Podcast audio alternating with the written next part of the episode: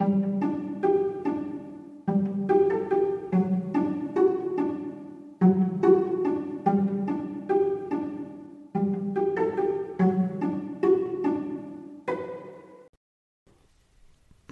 und herzlich willkommen. Schön, dass ihr den Weg in meine Vorleseecke gefunden habt. Macht es euch bequem und leiht mir euer Ohr. Dann lese ich euch was vor. Kapitel 22 Fliegi, Drachi, Pfluffi, Opa Albi, Kurt und Goldi wanderten zusammen durch den Drachenwald. Die Kinder hatten zwar schon viel vom Wald gesehen, aber in diesem Teil waren sie noch nie gewesen. Sie hatten immer ein wenig Angst gehabt, weil der Wald hier sehr dunkel war. Das Blätterdach war so dicht, dass kaum Sonne hindurchschien. Und im Winter sahen die Bäume mit den dicken Stämmen und den kahlen, knorrigen Ästen unheimlich aus, wie erstarrte Riesen. Die drei kleinen Drachen waren froh, dass Opa Albikurt und Goldi bei ihnen waren. Neugierig waren sie nämlich trotzdem immer gewesen, und jetzt konnten sie endlich auch diesen Teil des Drachenwaldes kennenlernen. Goldi hatte von Holla ein kleines Fläschchen aus buntem Glas bekommen, in das die Kinder das Wasser aus der Quelle geben sollten. Die Quelle war nicht weit weg von der Traumesche, und sie sollten die Wesen in der Anderswelt danach fragen. Das ist ein besonderes Fläschchen, das ihr mit in euren Traum nehmen könnt, sagte er. Opa, warst du schon mal in der Anderswelt? fragte Fliegi. Opa Albikurt nickte. Drachi sah ihn mit großen Augen an und rief Aber da können doch Erwachsene gar nicht hin. Opa lachte und antwortete Ich war ja auch mal ein Kind. Und außerdem ist es nicht unmöglich für Erwachsene in die Anderswelt zu kommen. Es ist nur wirklich nicht einfach. Hast du auch unter der Traumesche geschlafen und bist dann dort hineingegangen? fragte Fliegi weiter. Ja, genau. Ich war damals schon etwas größer als ihr. Meine Freunde und ich sind dorthin gegangen, nachdem meine Urgroßmutter uns von der Traumesche erzählt hat. Wir waren so neugierig. Leider verblassen die Erinnerungen mit der Zeit. Der Besuch in der Anderswelt ist eben doch nur ein Traum, seufzte Opa.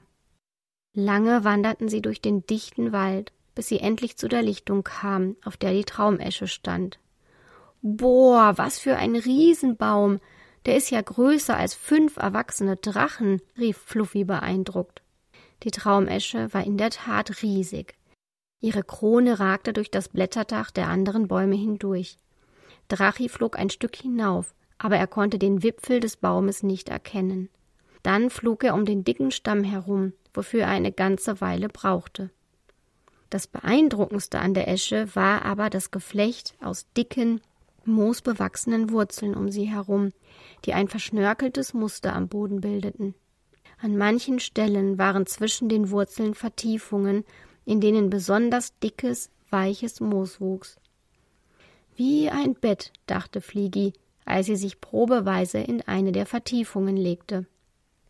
Fliegi, mein Schatz, bevor du einschläfst, sollten wir alle etwas essen, sagte Opa und streichelte ihr sanft über den Rücken. Wir haben eine lange Wanderung hinter uns, und auch wenn ihr schlafen werdet, ihr drei werdet Kraft brauchen für eure Träume heute Nacht. Goldi hatte von Holla gefüllte Holunderküchlein mitgenommen, und Opa hatte Pilze und frisches Brot eingepackt. Sie machten ein Feuer, um die Pilze zu grillen. Als sie aufgegessen hatten, zog Goldi einen kleinen Beutel aus seiner Tasche. Holla hat mir Kräuter für einen Tee mitgegeben, damit ihr tief schlaft heute. Lavendel, Melisse, Baldrian und Hopfen. Und natürlich Holunderblüten, sagte er. Er hielt einen kleinen Topf mit Wasser über das Feuer und warf die Kräuter hinein. Das riecht gleichzeitig gut und komisch, stellte Fluffy fest, als er an dem Topf schnupperte. Der komische Geruch kommt vom Baldrian, der angenehme vom Lavendel, erklärte Goldi. Er ließ die Kräuter ein wenig ziehen dann goss er den Tee vorsichtig in drei Tassen und reichte sie den Drachenkindern. Die schlürften langsam den Tee. Sie merkten, wie müde sie wurden. Ob vom Tee oder der langen Wanderung, das konnten sie gar nicht mehr sagen. Wahrscheinlich von beidem. Sie sagten Opa und Goldi gute Nacht und suchten sich jeder ein gemütliches Fleckchen zwischen den Wurzeln.